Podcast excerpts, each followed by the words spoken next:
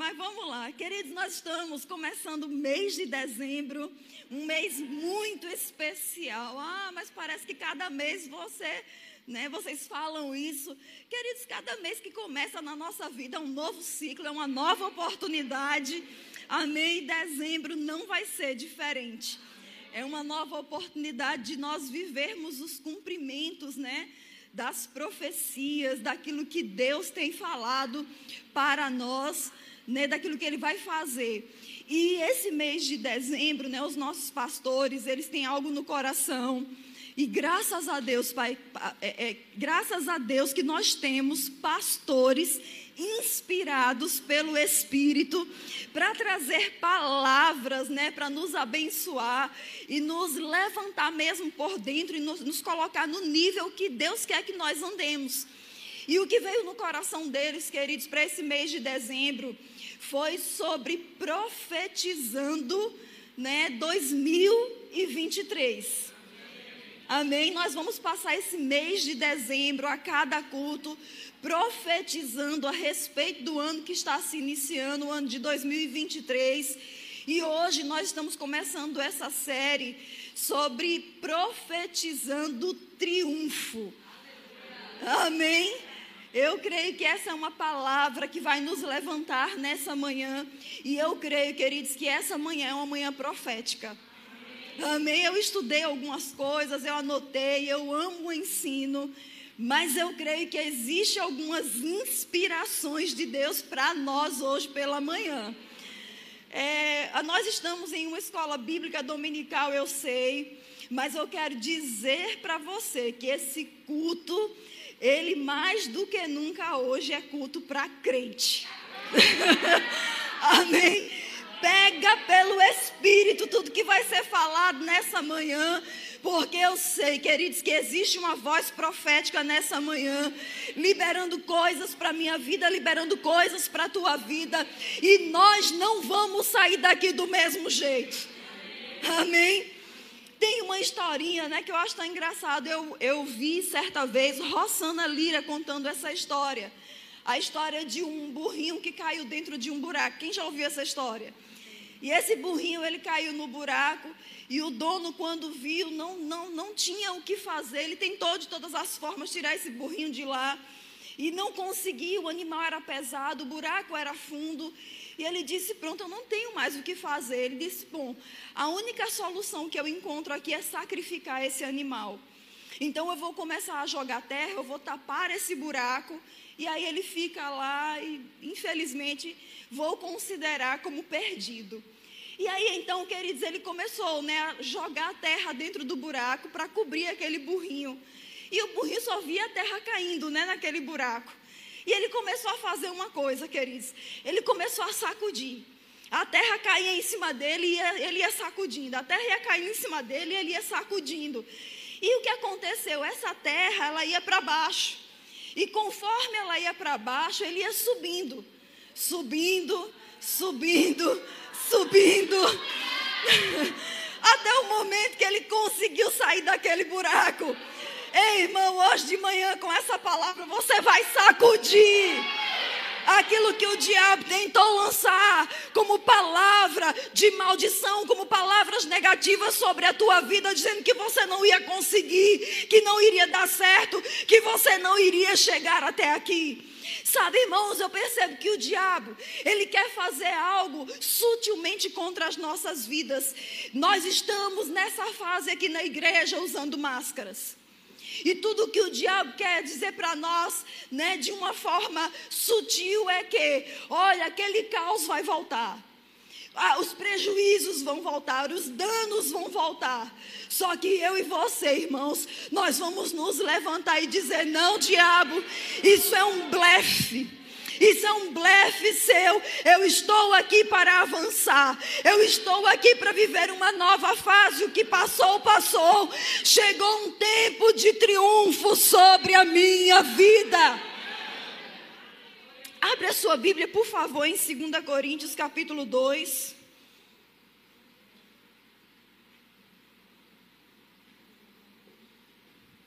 Segunda Coríntios, capítulo 2. Eu quero ler com você o versículo 14. 2 Coríntios capítulo 2, verso 14 diz assim: Graças, porém, a Deus, que em Cristo sempre nos conduz em triunfo e por meio de nós manifesta em todo lugar a fragrância do seu conhecimento. Mas eu quero ficar, irmãos, nessa manhã com a parte A desse versículo. Aqui diz que por meio de Jesus Cristo, nós sempre somos conduzidos em triunfo. Essa palavra triunfo, quando você vai para um dicionário da língua portuguesa, a gente vai estudar um pouquinho mais ela nessa manhã, mas no dicionário da língua portuguesa, essa palavra triunfo significa vitória em guerra. Êxodo, êxito brilhante, glorioso, vai pegando essas coisas. Amém? No latim, a palavra triunfo é a palavra triunfo com PHU.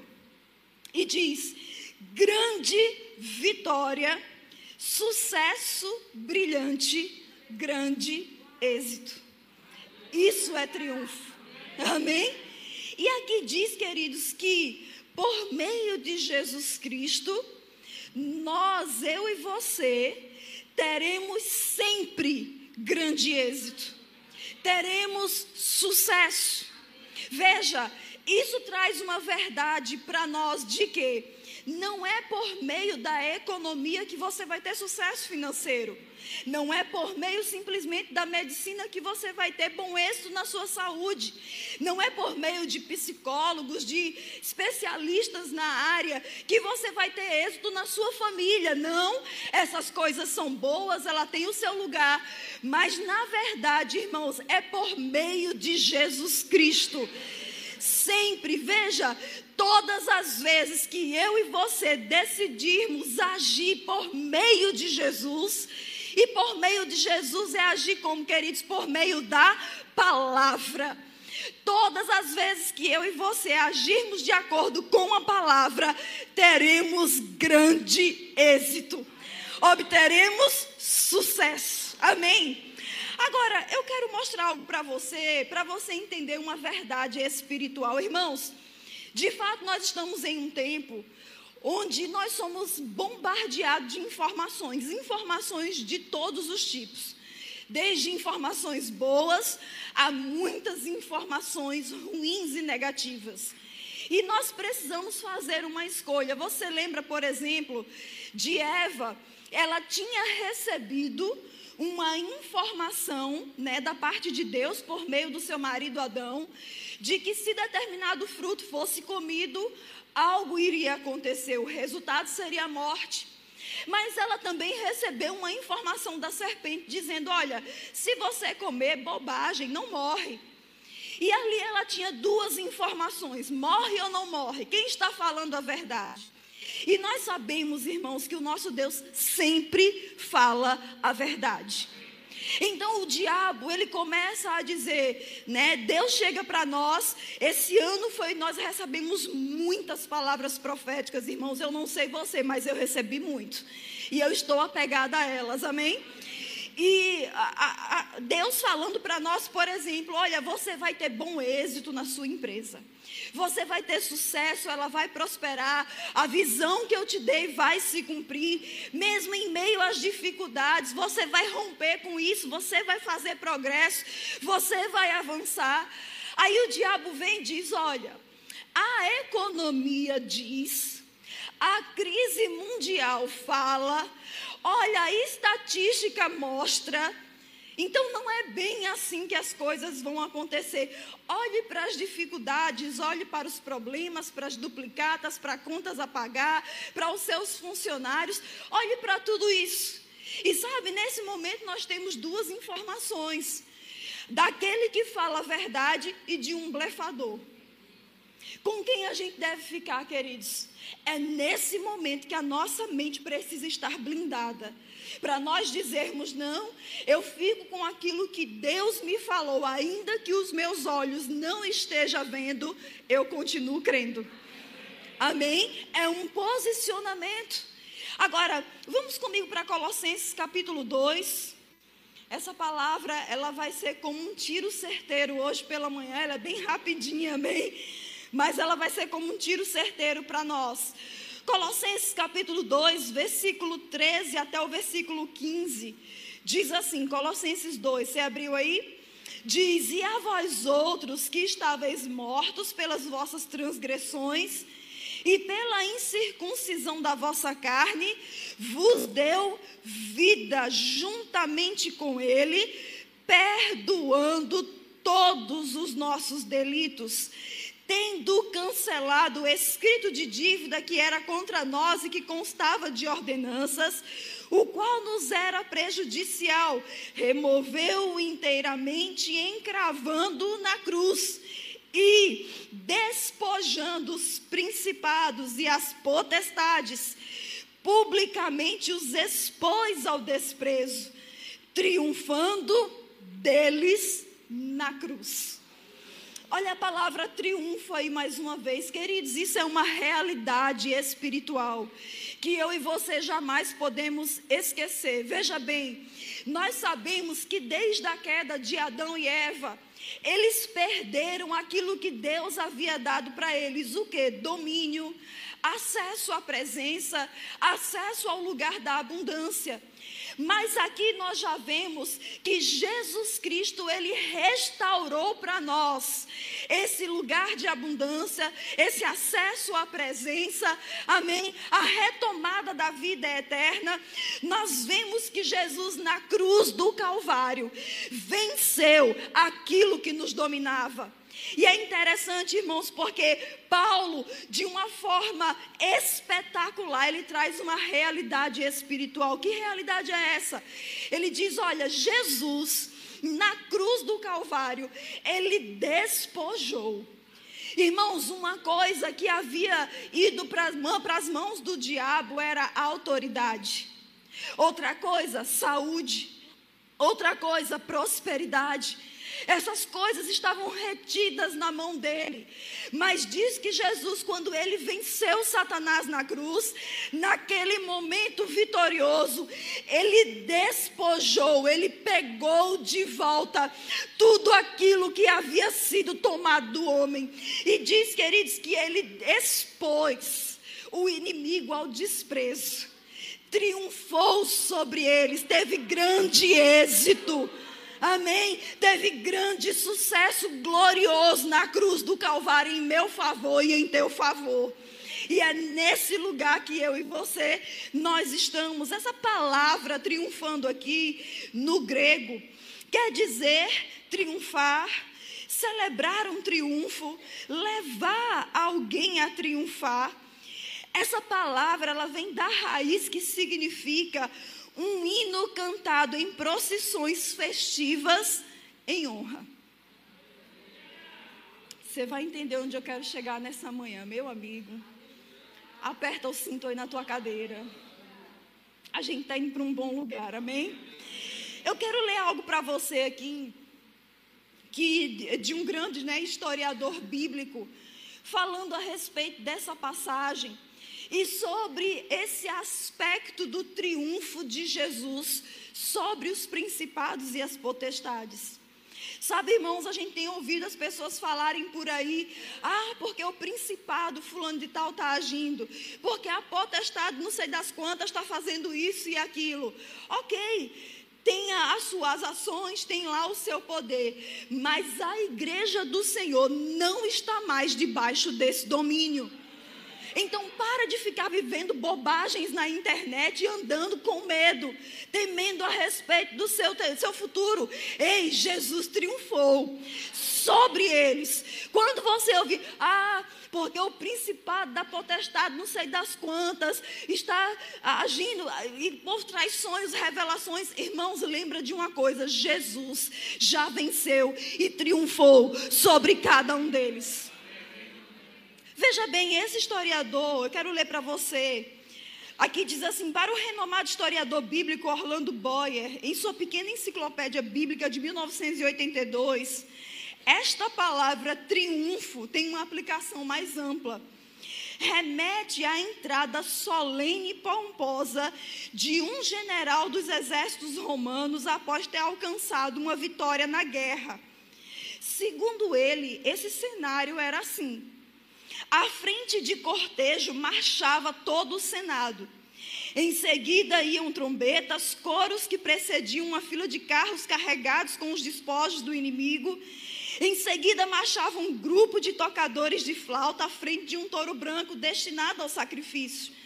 Viam-se depois as armas, estandartes e outros troféus tomados dos vencidos. Os generais e os príncipes que tinham ficado prisioneiro e finalmente todos os cativos carregados de ferros. Seguiam-se então os lictores, que são guarda-costas, atrás dos quais avançava o general vitorioso, de pé, em um carro circular, puxado por quatro cavalos brancos. Então era esse cortejo, né, que ah, tratava-se o exército romano quando eles venciam uma batalha. Sabe, queridos, o nosso general Jesus Cristo, ele venceu uma grande batalha de uma vez por todas. E diz que ele saiu, queridos, em cortejo. A gente não vê isso nos nossos olhos naturais, mas isso é uma realidade espiritual. Ele saiu em cortejo festivo, celebrando a nossa libertação, dizendo que todo cativeiro que estava sobre a nossa vida, cativeiro de doença, de enfermidade, cativeiro de destruição, cativeiro de roubo, cativeiro de violência, de abandono. Queridos, esses cativeiros, eles foram arrancados da nossa vida. Faça como o burrinho hoje de manhã, sacode aí.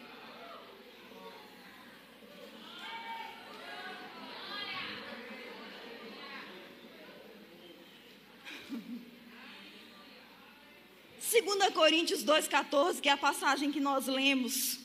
Na versão a mensagem diz assim: No Messias em Cristo, Deus nos leva de lugar em lugar num desfile de vitória perpétua.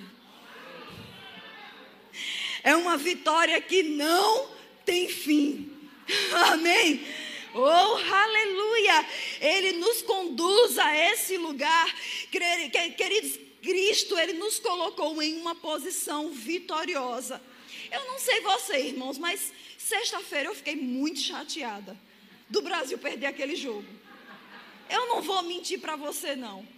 Eu, rapaz, eu fiquei frustrada. Eu estava achando que ia ser 5 a 0. né? Eu estava lá animada, preparei a pipoca, disse: Oh, aleluia, hoje é dia de festa, vou celebrar, né? Ai, meu amigo, primeiro tempo, uma decepção, uma frustração, 0 a 0 aquele jogo ruim. Não, mas das outras vezes, primeiro tempo foi 0 a 0 mas no segundo tempo teve gol. Aí começa o segundo tempo. Aquele negócio amarrado, aquele negócio feio. Daqui a pouco, irmãos, gol do time adversário. Que golaço.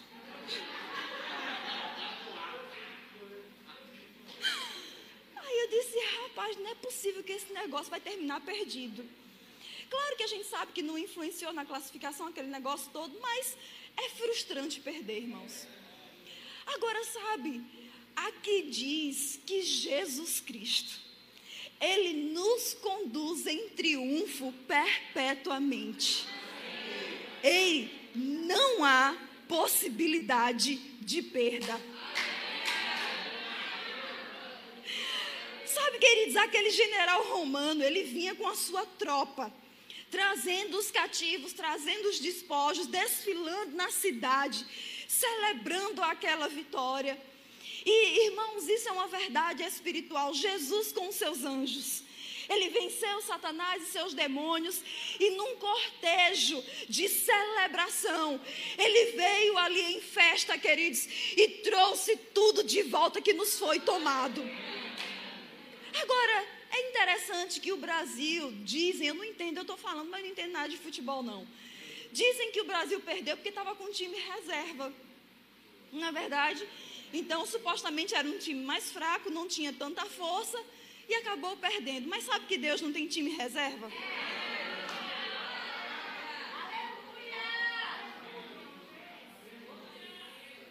Deus não coloca time reserva para vir acudir às suas necessidades.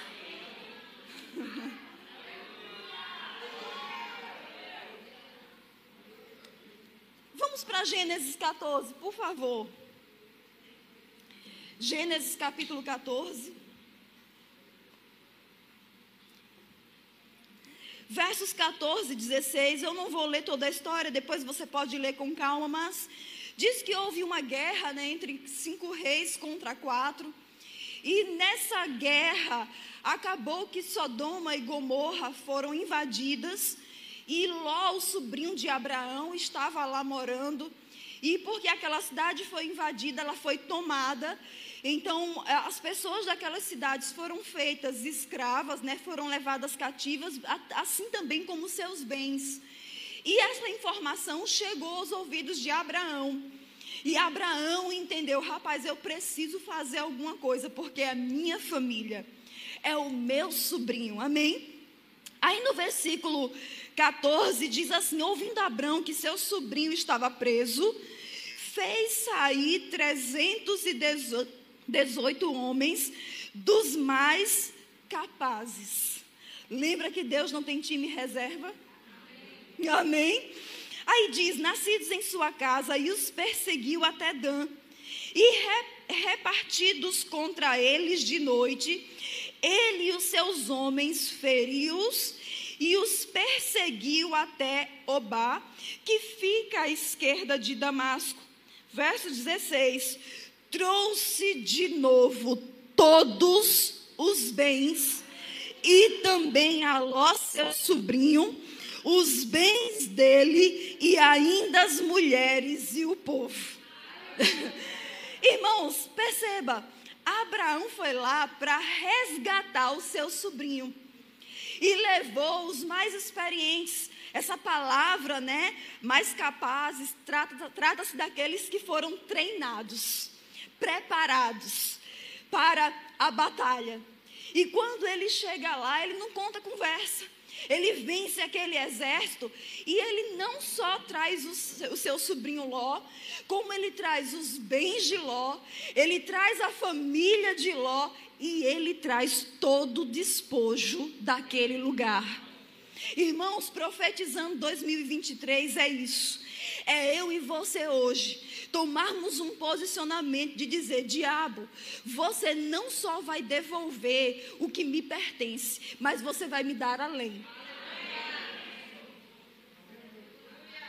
Irmãos, eu lembrei aqui de um versículo, bora sair aqui um pouquinho do roteiro.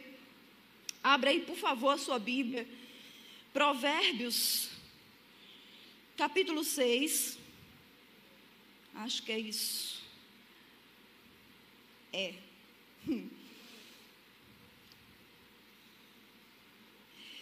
Versículo 30. Provérbios 6. Pega isso pelo Espírito hoje pela manhã, meu amigo. Você vai sair daqui hoje de manhã com tanta ira contra o diabo, por ele ter te enganado. Olha só, Provérbios 6, verso 30 diz: Não é certo que se despreza o ladrão quando furta para saciar-se tendo fome. Aí no verso 31 diz: Pois este, o ladrão, diga comigo, Satanás, quando encontrado, pagará sete vezes tanto e entregará todos os bens de sua casa. Ei, o diabo não tem que devolver só o que ele te roubou, não. Ele vai ter que te dar muito mais. Você não está acreditando nisso, não? Eu creio. Sabe, irmãos, Efésios capítulo 1, verso 3, diz que Deus ele já nos abençoou com toda sorte de bênçãos espirituais nas regiões celestiais em Cristo Jesus. Somos abençoados, somos ou não somos? Mas se você fizer uma autoanálise, assim como eu faço da minha, você percebe que existem áreas que aparentemente parece que não são ainda abençoadas. Você olha para aquela área e diz: rapaz, parece que está faltando aqui alguma coisa. Mas sabe, queridos, que existe uma realidade espiritual que confronta essa realidade natural. O que é que eu e você precisamos fazer? Nós vimos que Jesus triunfou sobre os principados e as potestades, trazendo de volta aquilo que nos pertence. O que é que eu e você precisamos fazer agora? Acessar essas riquezas dos céus. Amém? Acessar essas riquezas do céu. Aí você diz, Haline, como é que eu acesso essas riquezas do céu? Eu quero que você vá comigo, por gentileza, para Ezequiel 37.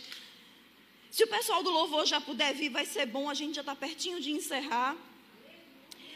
Ezequiel 37. Eu quero ler com você, queridos, a partir do verso 37. Veja bem, essa palavra profetizar, o seu significado é predizer o futuro por um dom especial ou inspiração divina. Também significa proclamar e declarar. Ok? Isso é profetizar. Entendendo que existe uma realidade espiritual para nós, chegou o tempo, queridos, mais do que nunca, de eu e você nos posicionarmos. Amém? Chega de cantar certas canções na igreja simplesmente por cantar ah, esse é um tempo de abundância, mesmo que eu não sinta. A gente se empolga muitas vezes na igreja, mas quando chega na realidade da coisa lá fora, muitos desanimam, muitos murmuram, muitos cedem às mentiras do diabo. E chegou a hora de eu e você cantarmos que é um tempo de abundância mesmo na falta. Tem muita gente já melancólico porque não sabe como vai ser as suas festas de final de ano porque você está confiando na sua força, porque você está confiando no seu salário, porque você está confiando no seu chefe, no seu patrão, a sua confiança está no lugar errado. Quando a sua confiança está no lugar certo, você não se abala, você não se entristece, você permanece confiante, firme forte.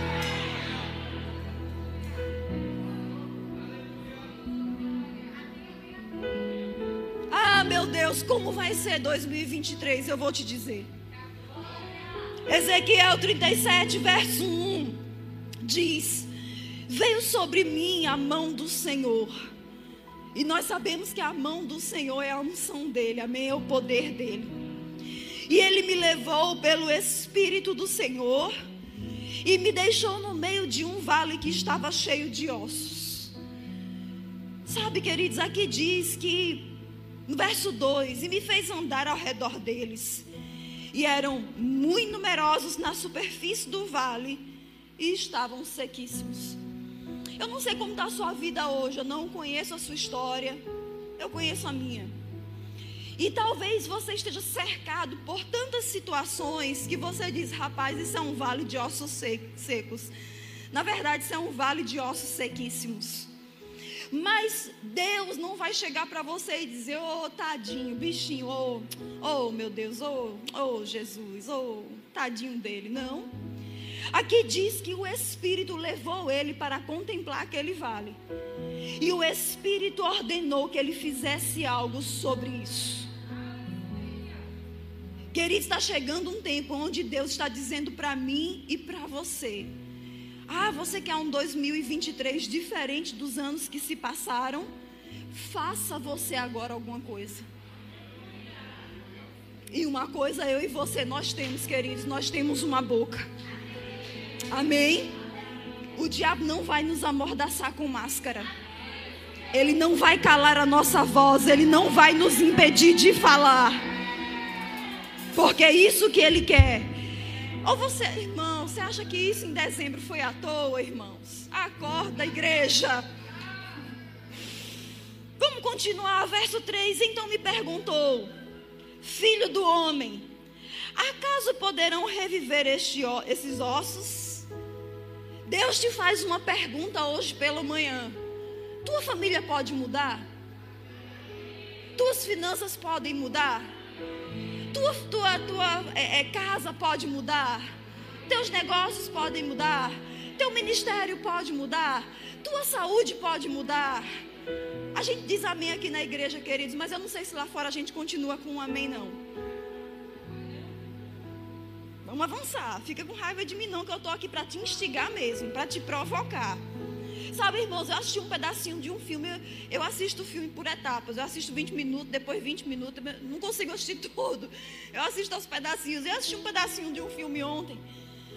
Que o lutador de boxe na história, ele está numa luta. E ele tem o seu oponente. E tudo que ele faz naquele ringue é provocar com palavras o seu adversário. Você não vai conseguir. É tudo isso que você tem? É só isso que você sabe fazer? Ah, é só isso. E vai começar a provocar e trazer coisas para tentar minar as forças.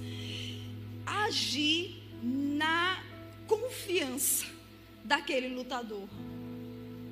Mas tem uma hora, irmãos, que aquele lutador olha para aquele provocador. Ele diz: Eu posso vencer. E eu vou vencer essa batalha. Meu amigo, ele dá um murro, eu não sei que golpe é aquele, que o camarada cai no chão atordoado. E ele vence por nocaute. Sabe, o diabo já falou muito. Ah, você vai conseguir? Vai não. Ah, 2023 vai ser como 2022. 2000... Ah, meu amigo, você não sabe de nada. Chegou a hora de você dar um golpe na cara do diabo de uma vez por todas. Vamos continuar, verso 4. Disse-me ele: profetiza a estes ossos e diz-lhes: ossos secos, ouvi o quê? Aqui está a chave. Você não vai falar ao problema, sai problema sai dificuldade. Não. Você vai dizer: problema, vem cá. Ouça agora o que a palavra do Senhor diz. Amém? E no verso 5 diz: Assim diz o Senhor Deus a estes ossos: Eis que farei entrar o Espírito em vós e vivereis. Eita, meu Deus, pega isso agora, irmãos, porque foi isso que o Senhor falou comigo enquanto eu estudava essa palavra. Ele diz: Olha, haja vida entre o Espírito em vós e vivereis. Chegou o tempo, queridos, esse mês de dezembro, de eu e você começarmos a profetizar, declarando que cada palavra profética lançada sobre a nossa vida se cumprirá no ano de 2023. Vai ser um tempo de profecias resgatadas. Verso 6 diz: Porém, tendões sobre vós, farei crescer carne sobre vós, sobre vós estenderei peles, e porém vós o espírito, e vivereis, e sabereis que eu sou o Senhor. Então profetizei segundo me fora ordenado. Enquanto eu profetizava, enquanto eu falava, houve um ruído, um barulho de ossos que batiam contra ossos e se ajuntava cada osso ao seu osso. Olhei e eis que havia tendões sobre eles, e cresceram as carnes, e se estendeu a pele sobre eles, mas não havia neles o espírito. Deus perguntou ao profeta: Você acha que esses ossos podem voltar a viver? Sabe, irmãos, ele viu ali corpos em pé agora, tendões, ele viu ali pessoas formadas, mas estavam mortas. Sabe o que isso quer dizer? Quer dizer, queridos, que nada vai ficar de fora. Algumas pessoas estão dizendo, não, mas tá bom. Até aqui tá bom, tá bom não. Tem mais. Tem muito mais. Tem coisas maiores e melhores para eu e você vivermos ainda. Então ele me disse: Profetiza ao Espírito, profetiza ao Filho do Homem, diz-lhe: Assim diz o Senhor Deus: Vem dos quatro ventos, ó Espírito, e assopra sobre estes mortos, para que vivam. Profetizei como ele me ordenara, e o Espírito entrou neles, e viveram, e se puseram em pé um exército sobremodo numeroso. Chegou esse tempo na nossa vida, queridos. Chega do tempo do tá bom, do mediano, do limitado. Ei, eu tenho uma frase que eu amo, que faz parte de uma música, há muito tempo ela ministra ao meu coração. Que diz assim: Eu não conheço mais limites, porque eu estou unido ao ilimitado. Amém? Eu e você, nós estamos unidos ao ilimitado e nada vai nos parar. Deus disse para aquele profeta: Irmãos, Deus não poderia Ele mesmo soprar sobre aqueles corpos e eles voltarem a reviver. Ele fez isso com Adão. Ele poderia ter feito com aqueles corpos que estavam ali. Mas Deus, queridos, Ele sabe que Ele mesmo delegou a autoridade na terra para o homem. E Deus, entenda, Ele não vai agir na minha vida e na sua vida enquanto nós não liberarmos decretos reais. Cada palavra que sai da minha boca e da sua boca são como decretos reais. O diabo sabe que tem que se cumprir, ele querendo ou não, ele gostando ou não. Você pode ficar em pé no seu lugar? Oh, aleluia. Você vai fazer algo agora, queridos.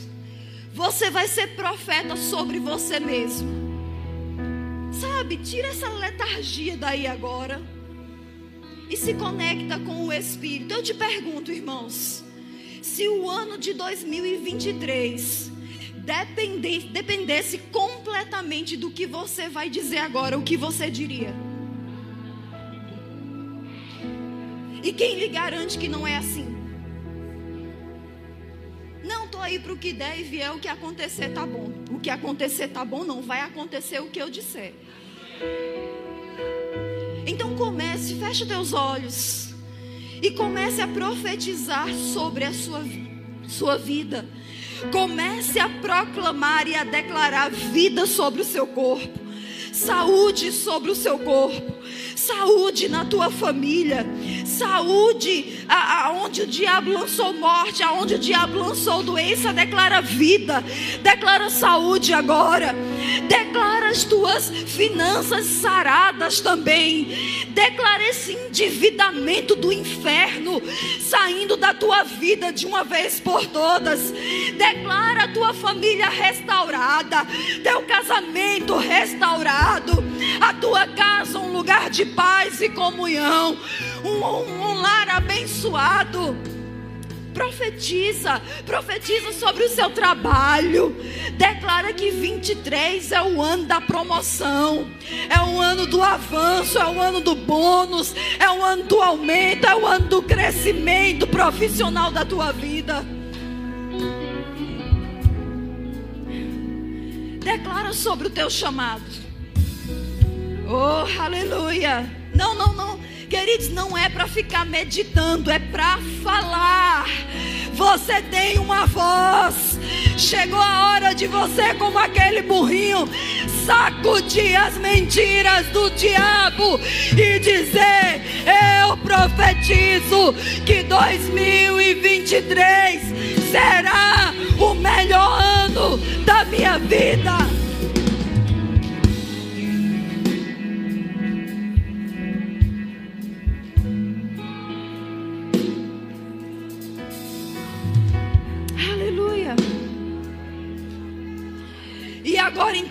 Vai começar a profetizar na vida do irmão que está aí do seu lado. Seja boca de Deus para o seu irmão. Pega alguém aí do seu lado e começa a profetizar. Começa a declarar: você é abençoado, você é próspero, você é cabeça e não cauda, você avança. Oh, aleluia! Isso, isso, profetiza, libera, fala. Você tem uma voz. Você tem uma voz.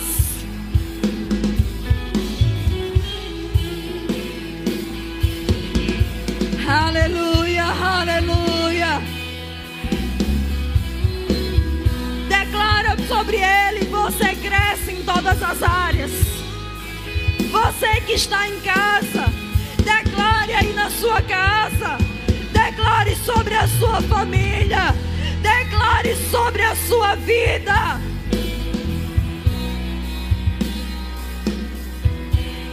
Isso, isso,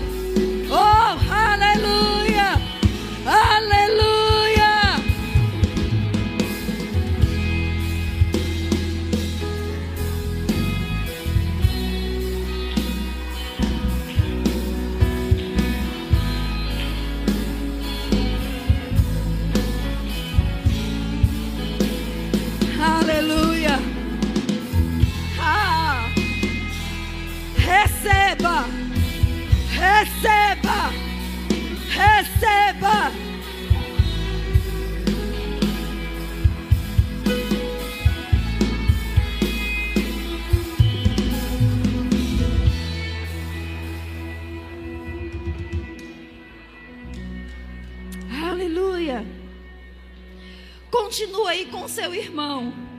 Continua com ele. Você vai profetizar pelo Espírito algo. Preste atenção.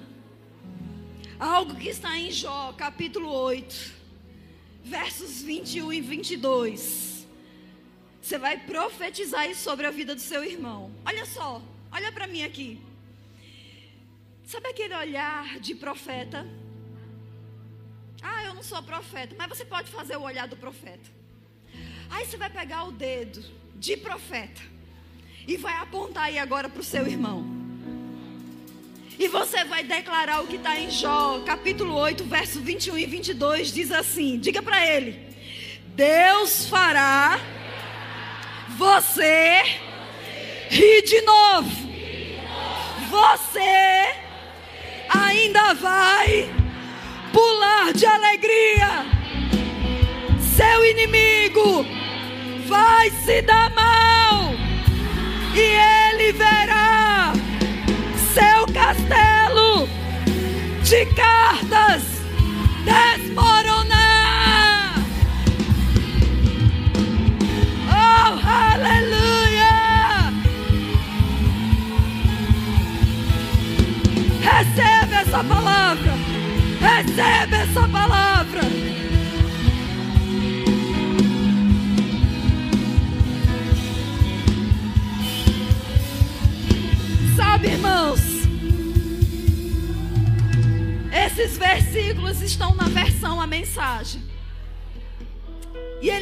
Olha, o inimigo, o castelo de cartas que ele construiu. Você já viu na internet aqueles castelos de carta que o pessoal faz como desafio? Às vezes são gigantescos. Por maior que seja, não tem resistência. O que o diabo faz contra você não tem resistência. Porque está escrito que as portas do inferno não prevalecem contra a igreja do Senhor. Não prevalecem contra a tua vida.